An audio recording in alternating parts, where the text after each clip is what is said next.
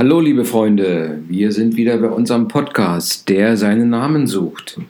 In der Episode Nummer 25. Die Episode Nummer 25 wird wieder einem psychologischen Thema gewidmet. Und zwar geht es jetzt äh, in der zweiten Lektion ähm, in der Gesprächsführung nach Carl Rogers weiter. Und ähm, die Lehrbriefe sind jetzt so aufgestellt, dass halt ähm, die Gesprächssituation als solche schon analysiert wird und etwas mehr in die Praxis reingegangen wird. Und so können wir in diesem Podcast, in dieser Episode des Podcasts, der seinen Namen sucht, ähm, etwas weiter in die Praxis eindringen und sehen, welche Fehler vermieden werden sollten und wie man im Gespräch und in der Gesprächsführung am besten vorgeht. Und man beginnt doch gleich mit den Gefahren und Fehlern in der Gesprächsführung, die ja durchaus auftreten können, und listet sie mal auf.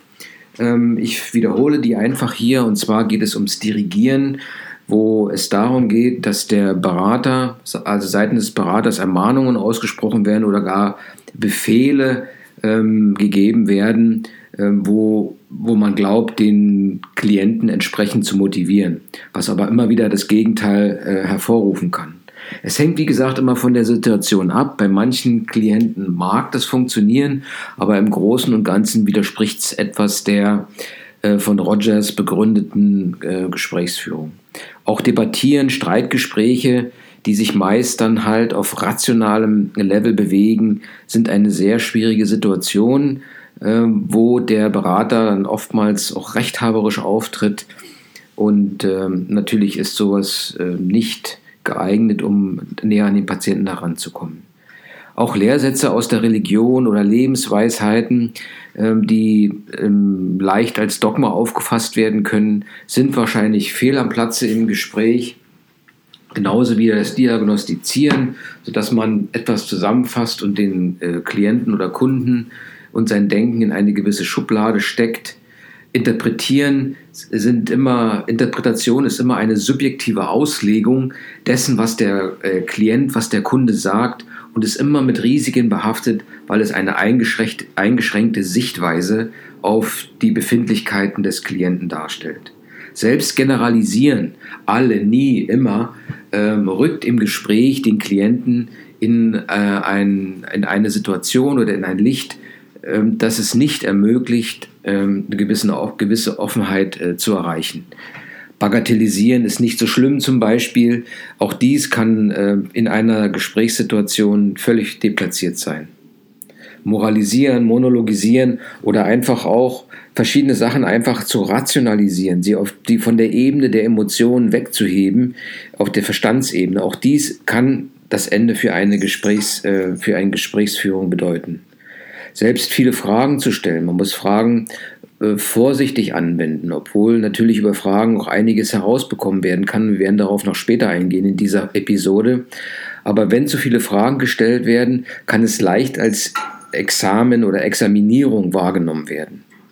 Wenn man sich mit dem Klienten identifiziert als Berater, stellt man sich zwar ähm, ähm, auf die gleiche Ebene äh, wie, der, äh, wie der Klient, aber es fehlt die Distanz, die nötig ist, um auch in eine Beratung zu kommen. Die klientenzentrierte Beratung ähm, beruht darauf, dass der, dass der Klient nicht bevormundet, nicht bemitleidet, bewertet oder seine, ähm, seine Haltung in eine bestimmte Richtung gedrängt wird. Es ist wichtig zu beachten, dass es eine Beziehung entsteht, eine Beziehung zwischen Berater und Klient. Wobei hier vor allem die Grundregeln der Gesprächstherapie oder der klientenzentrierten Beratung beachtet werden. Die Grundkriterien sind halt ein gefühlsmäß, das gefühlsmäßige Erleben des Klienten zu verstehen, dass man ihn akzeptiert und über die Akzeptanz auch ein gewisses ähm, Bemühen des Klienten aktiviert. Man sollte die Lösungsansätze und Alternativen äh, gemeinsam entwickeln und wenn sich die Gelegenheit bietet, auch dieses Erproben. Es kommt zu einer weiteren Dimension in der Gesprächsführung und zwar wird die hier in den Lehrbriefen als Selbstexploration des Klienten äh, beschrieben. Das heißt, von Rogers ausgehend, was die äh, klientenzentrierte Gesprächsführung betrifft, basiert die Beziehung auf positiver Wertschätzung des Klienten, auf Kongruenz und Echtheit des Beraters und auf ein einfühlendes Verstehen, auf Empathie, die der Berater dem Klienten gegenüber äußert. Und vor allem auch seit den, den Problemen des Klienten gegenüber äußert. Und dies ist die Grundlage, dass der, dass der Klient in eine Situation der Selbstexploration gelangt. Das heißt, dass man im Gespräch als Berater in der Lage ist, Gefühle und ganz Persönliches aus den Klient Klientenäußerungen herauszuselektieren und dann eine gewisse Zuwendung dem Klienten äh, gegenüber zu entwickeln, sodass der Klient diese Zuwendung wahrnimmt und die Möglichkeit hat, sich selbst zuzuwenden. Und diese sich selbst Zuwendung des Klienten wird als Selbstexploration äh, bezeichnet und sie ist besonders hoch, wenn, wenn es dem Berater gelingt, auf der Ebene von Gefühlen, Wünschen und persönlichen Bewertungen mit dem Klienten zu kommunizieren, zu sprechen. Man fragt sich natürlich, wann tritt diese Selbstexploration ein und was sind eigentlich die Hindernisse für eine Selbstexploration? Die Selbstexploration auf Seiten des, äh, des Klienten äh, ist besonders schwierig, wenn es eine relativ schwach ausgeprägte seelisch-geistige Konstitution bei dem Klienten gibt. Wenn er also ähm, einen gewissen Bildungsstand hat, der ihm vielleicht nicht ermöglicht, ähm, eine gewisse Selbstwahrnehmung zu entwickeln. Es kann auch sein, ähm, dass ähm, als zweites, äh, zweite Möglichkeit, warum Selbstexploration für den Klienten schwierig ist, dass die Motivation, der Leidensdruck des äh, Klienten nicht allzu hoch ist, dass er nicht diesen seelischen Druck verspürt und auch nicht die innere oder äußere Anspannung. Das heißt, dass er eigentlich noch nicht bereit ist, Verantwortung für sich selbst zu übernehmen, dass er mit sich selbst noch nicht in Einklang ist. Und eine besonders schwierige Situation beim Klienten ist dann eben, wenn Schutz- und Abwehrmechanismen aufgebaut werden und die vom Berater einfach nicht überwunden werden können. Wenn diese drei Dinge nicht irgendwie in der Gesprächssituation gemeistert werden können, dann tritt auch keine Selbstexploration ein und ohne Selbstexploration des Klienten hat die Gesprächsführung, hat das Gespräch keinen Erfolg.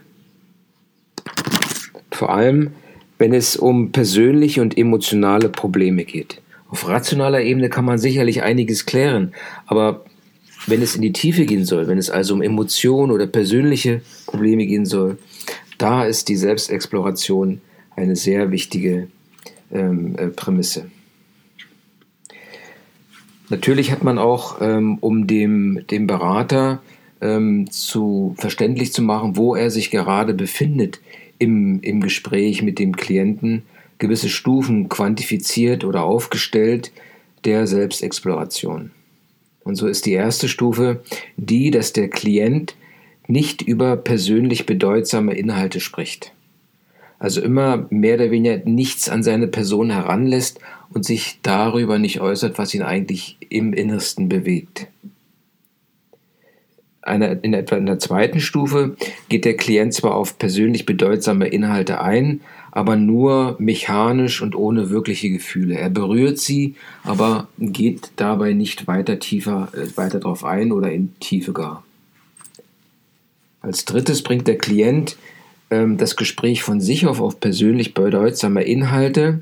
Er berührt sie also, aber hat ähm, eine etwas ähm, äh, weicht etwas aus und äh, scheint auch gefühlsseitig da ähm, schon reflektiert heranzugehen und auch die, also vom Rationalen eher ähm, und äußert da ähm, keine echten Gefühle diesbezüglich. Und die vierte Stufe, hier geht es darum, dass der Klient oder hier zeigt sich die vierte Stufe der Selbstreflexion oder ähm, der Selbstexploration. Ähm, hier bemüht sich der Klient ähm, aktiv ähm, darum, neue Gefühle zu erfahren und neue Erfahrungen über sich und die Umwelt zu machen. Und gerade diese neuen Erfahrungen sind für die Persönlichkeitsentwicklung von größter Bedeutung. Die können aber erst stattfinden, wenn man halt mit dem vorhandenen Gefühlen und mit den vorhandenen Gefühlen und Erfahrungen ins Reine gekommen ist, um dann ähm, mit der Hilfe des Beraters den nächsten Schritt zu tun, um neue Gefühle, neue Erfahrungen kennenzulernen. Für den Berater ist so ein Gespräch natürlich nicht einfach und er muss sich da auf dieses Gespräch vorbereiten. Er muss sich bewusst machen, was in ihm vorgeht, in sich selbst vorgeht. Also auch er ist nur ein Mensch und hat so tägliche Probleme oder äh, ganz einfache Sachen, die ihn äh, in seinem Kopf beschäftigen. Und er sollte sich fragen, bevor er entsprechend hier äh, sich, äh, sich einbringt im Gespräch, ob er den Kopf frei hat. Auch er kann Probleme haben und hier sind natürlich Supervisionsgespräche mit Kollegen von großer Bedeutung, denn der Berater ist auch nur ein Mensch. Die zweite Frage, die er sich stellen sollte vor dem Gespräch, äh, ob er offen ist für den Klienten, ob er bereit ist und ob er in der Lage ist, ähm, sich in den äh, Klienten hineinzuversetzen. Ja, er sollte sich darüber im Klaren sein, dass er äh, den, das nur über ein über eine gewisse Echtheit, Empathie und auch um ein bedingungsloses Verstehen man dem Klienten näher kommt. Und man, er sollte auch, der Berater sollte auch definieren, was das Ziel dieses Gesprächs ist innerhalb der halben Stunde. Als drittes spielt natürlich eine große Rolle der äußere Rahmen. Es sollte ein ruhiger Raum sein, man sollte ungestört sein und äh, es sollte alles bereit liegen, sodass dort keine größeren Unterbrechungen stattfinden. Das Beratungsgespräch, und jetzt kommen wir in die Struktur des Beratungsgesprächs, nachdem äh, der Berater sich vorbereitet hat, hat natürlich äh, eine Struktur, das ist der Anfang, das ist der Mittelteil und das Ende. Wichtig sind in dem Beratungsgespräch auch Pausen, die auftreten können, gewollt oder unwillkürlich. Aber beginnen wir mit dem Anfang des Beratungsgesprächs und hier sollte der Berater offen sein für, für, für verbale und nicht verbale Äußerungen des Klienten. Er sollte also, wenn der Patient in, in, in den Raum kommt, sich sehr gut konzentrieren und aufmerksam sein und Ruhe und Geduld ausstrahlen, sodass der Patient oder der Klient fühlt, angekommen zu sein und merkt, dass da jemand ist, der ein offenes Ohr für ihn hat.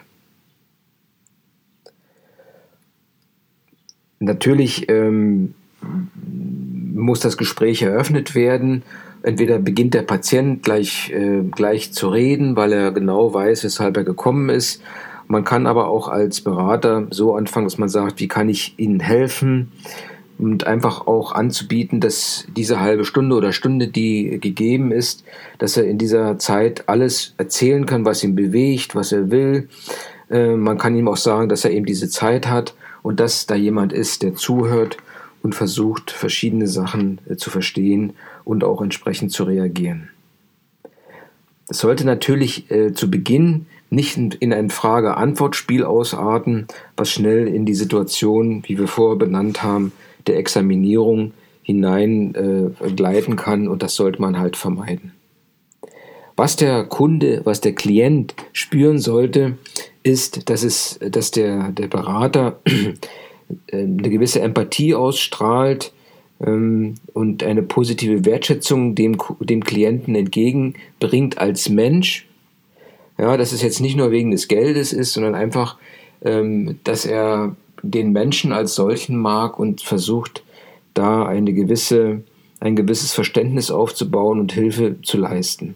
Natürlich sollte der Berater auch kongruent sein ähm, und Echtheit ausstrahlen.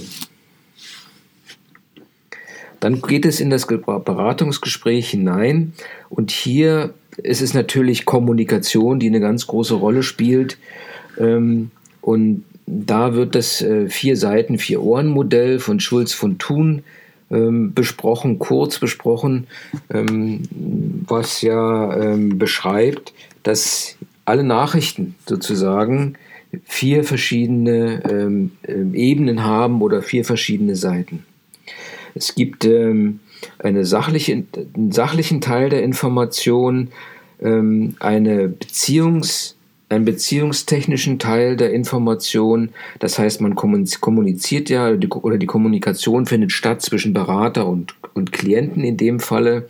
Es wird ein sachlicher Inhalt äh, mitgeteilt, ähm, aber mit dieser Mitteilung, ähm, die man von sich gibt, äußert man sich natürlich. Diese Mitteilung selbst, ähm, der Satz selbst hat einen gewissen Klang, einen gewissen Inhalt und man offenbart etwas, was mehr als nur der Text ist. Ne? Es teilt die Person mit.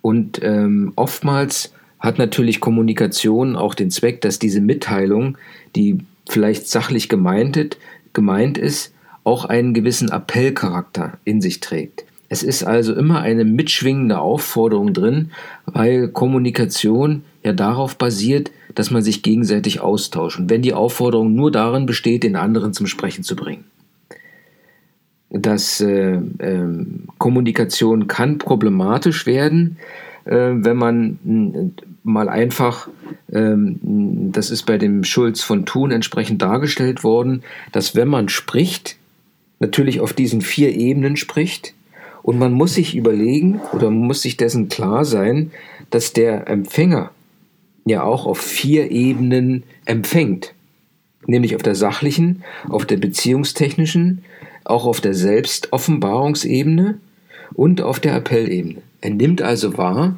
was gesprochen wird. Und dies äh, kann natürlich dazu führen, oder wurde erstmal bezeichnet als vier Münder, aber auch vier Ohren-Situation. Und hier kann es sein, äh, dass es oft zu Inkongruenzen kommt. Und diese, äh, oder sagen wir einfach Missverständnissen. Und diese Missverständnisse sind die Grundlage für Kommunikationskonflikte, vor allem im Beratungsgespräch. Deshalb sollte der Berater eine große Sensibilität entwickeln ähm, auf diesen vier Ebenen. Eine Lösung dafür im Verlauf des Beratungsgesprächs äh, zu finden, ist eine große Kunst. Also wenn jetzt zum Beispiel ähm, da eine gewisse Inkongruenz oder Missverständnisse auftreten, kann es, wenn man die nicht entsprechend behandelt oder mit denen umgeht, durchaus auch zum Abbruch des Gesprächs kommen. Aber hier äh, bietet sich die Metakommunikation an. Die Metakommunikation ähm, heißt nichts anderes als, als man sich, als dass man sich über die äh, vorhandene Kommunikation bewegt und sie mit et etwas Abstand betrachtet. Ne? Und diese Metakommunikation besteht aus vier Schritten. Der erste Schritt ist einfach ähm, eine Unterbrechung dieser unfruchtbaren Kommunikationsfolge. Je eher, desto besser, äh, weil desto weniger Schaden angefügt wird. Und hier ist der Berater eigentlich derjenige, der das größere Gefühl entwickeln sollte und ähm, er sollte auch den, den Klienten dann dafür sensibilisieren, dass jetzt in dem bestimmten Augenblick ein Kommunikationsproblem aufgetreten ist. Er sollte seine Sichtweise als dritten Schritt äh, darstellen dem Klienten gegenüber und auch entsprechende Präventivstrategien entwickeln, damit dies äh, vielleicht im weiteren Verlauf des Gesprächs nicht mehr stattfindet. Gerade hier das ist ein großer, eine große Aufgabe und der eigentliche Kern der Kommunikation, ähm, wenn es äh, von, einem, von einem Berater durchgeführt wird, der ja eigentlich dem, dem Klienten helfen möchte, in die Selbstexploration zu kommen, also in eine Art interne Kommunikation, dass er, sag ich mal, die Fehlerquellen, die über eine aus, äußere, außen ablaufende Kommunikation stattfinden, die einfach ausschließt. Ganz wichtig, und das ist nichts Negatives, denn äh, äh, wenn man diese Metakommunikation, also diese übergeordnete Perspektive einnimmt und auch beherrscht, dann kann man dem Kunden, dem Klienten helfen und ihm auch zeigen, dass man mit verschiedenen komplizierten Situationen lösungsorientiert umgehen kann. Dass man in der Lage ist, die Kommunikation, die ja oftmals von unbewussten Elementen auch getrieben wird, ähm, dass man damit mit diesen Situationen umgehen kann und auch mit den Konflikten, die sich eventuell daraus ergeben könnten. Man zeigt auch, und das ist eben äh, wieder äh, rückführend auf die, die Basis äh, der, ähm, der, der Gesprächsführung, der klientenzentrierten Gesprächsführung. Ähm, man zeigt, dass eben die Beziehung keinen Schaden nehmen muss. Dass also der Klient nicht das Gefühl hat, dass er halt durch diesen, durch diese, sage ich mal, schwierige, durch das Kommunikationsproblem nicht mehr gemocht wird. Die Voraussetzung dafür ist eben, dass die, sind die Kriterien, die Rogers benannt hat, die positive Wertschätzung des Klienten, Echtheit und auch die äh, äh, Empathie, die, dem Berat, die vom Berater dem Klienten entgegengebracht wird. Nachdem diese etwas, äh, dieser etwas schwierige Teil des Gesprächs gemeistert wurde, also auf der einen Seite ähm, die, die vier Ebenen der, ähm, der, der Kommunikation und auch eine fünfte Ebene, die äh, sogenannte Metakommunikation, kommt es zu einem Abschluss des Gesprächs und hierbei ähm, gibt es einfach ganz ähm, organische Abschlüsse des, äh, des Gesprächs, die einfach beim Berater damit zusammenhängen, dass er jetzt ähm, genügend Informationen gesammelt hat, dass er einfach auch nicht mehr in der Lage ist, alle Informationen zu verarbeiten.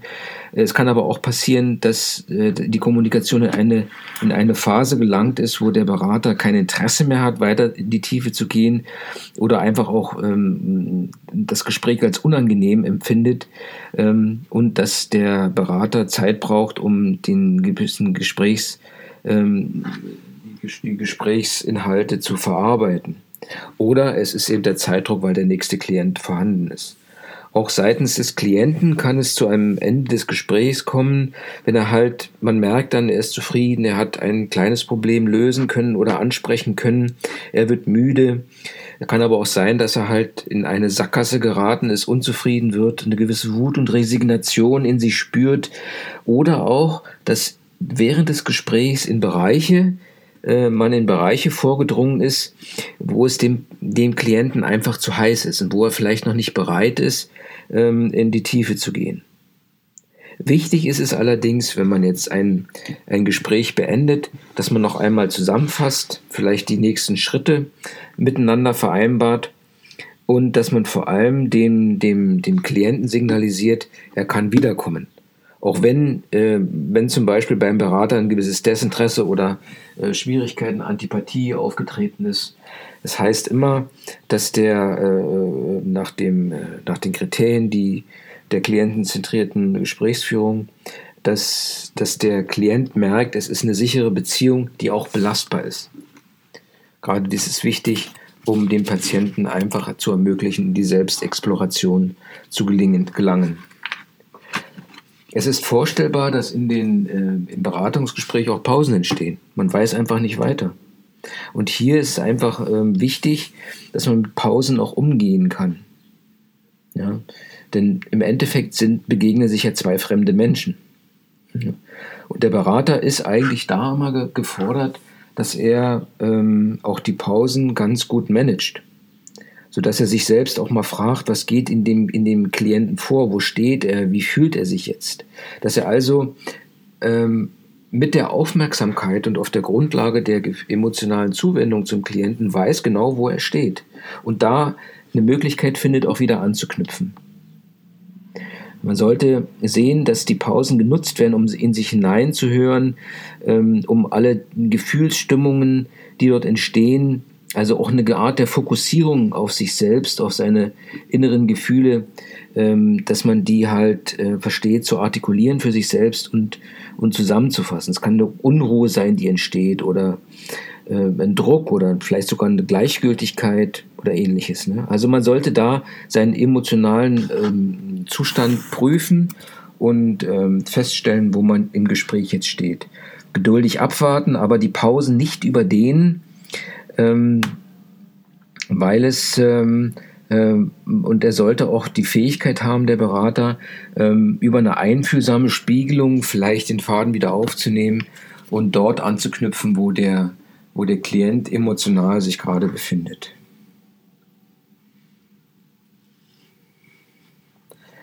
Ähm, im, Im Beratungsgespräch neben den Pausen eine weitere Klippe ist, ähm, wenn, der, wenn der Klient Fragen stellt. Ich meine, er kann Fragen stellen, ist kein Problem.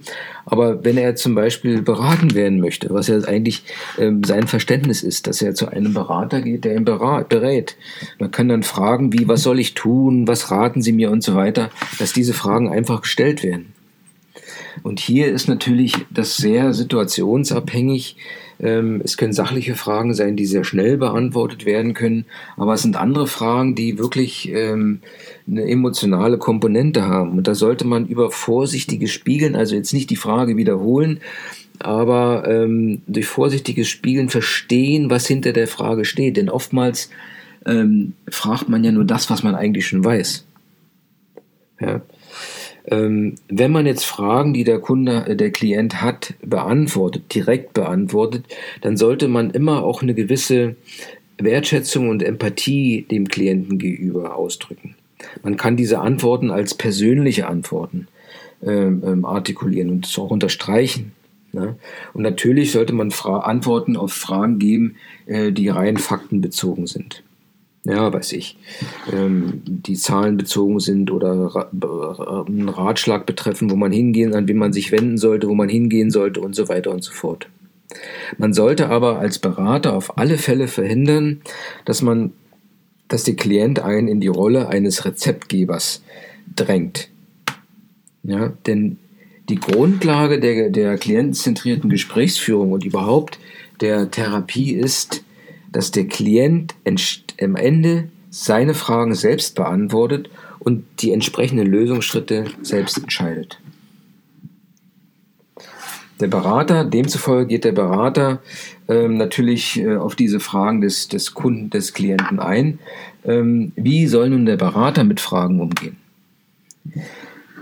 Auf alle Fälle sollte der Berater nicht zu viele Fragen stellen, wenige direkte Fragen, keine Doppelfragen, also immer nur eine Frage und nicht gleich die zweite hinterher schieben. Er sollte vermeiden, dass das, dass das Gespräch ähm, den Charakter eines Verhörs annimmt oder sogar Suggestivfragen sind deplatziert. Alternativfragen. Auch dies äh, sind Fragen, die man nicht anwenden sollte. Ja-Nein-Fragen oder Warum-Fragen. Die Fragen, die man stellen kann, sollen immer wieder auf den Grundprinzipien der klientenzentrierten Gesprächsführung basieren, die der Echtheit, Wertschätzung und Empathie sind. Der Klient soll verstehen, dass diese Fragen in den Kontext passen, dass sie dort eine Bewandtnis haben, dass sie helfen, das Gespräch zu strukturieren und am besten ist es, das Gespräch so zu strukturieren, dass am Ende der Klient die Fragen stellt, die man als Berater eigentlich äh, äh, stellen wollte.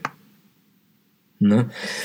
Ähm, natürlich kann man Fragen stellen, wenn es um Informationen geht, aber wenn man Fragen stellt, es sollten die sich immer auf die Gefühle, Wünsche und persönliche Bedeutungen von verschiedenen Aussagen fokussieren.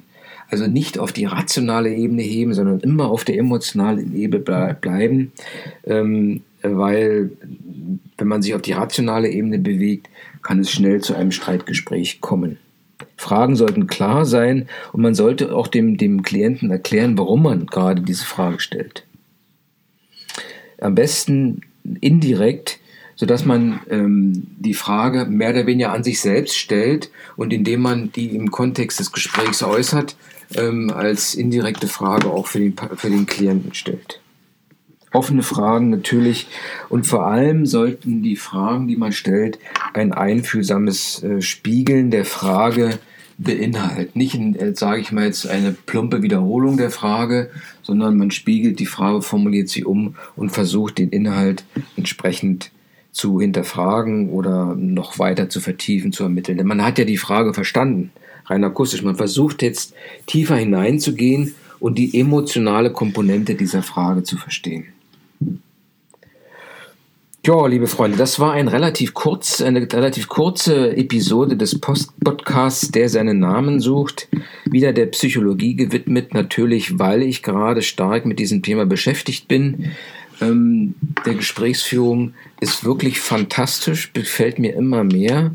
Und ähm, ähm, auch wenn es mit der Beratung nichts werden sollte, hilft sie doch immer weiter und kann auch im täglichen Leben entsprechend angewandt werden zum Nutzen des Gesprächspartners. In diesem Sinne, liebe Freunde, das war die 25. Episode unseres Podcasts Ich hoffe auch wieder diese hat äh, euch gefallen und etwas gegeben. Ich denke mal schon, mir hat sie was gegeben, auch indem ich sie aufgesprochen habe. Ich wünsche euch alles Gute, einen schönen Samstag. Heute ist nämlich Samstag. Ähm, jo, Rocket, play it, be a good psychologist and later on also a good astrologist in dem Podcast, der seinen Namen sucht, Episode 25. Okido.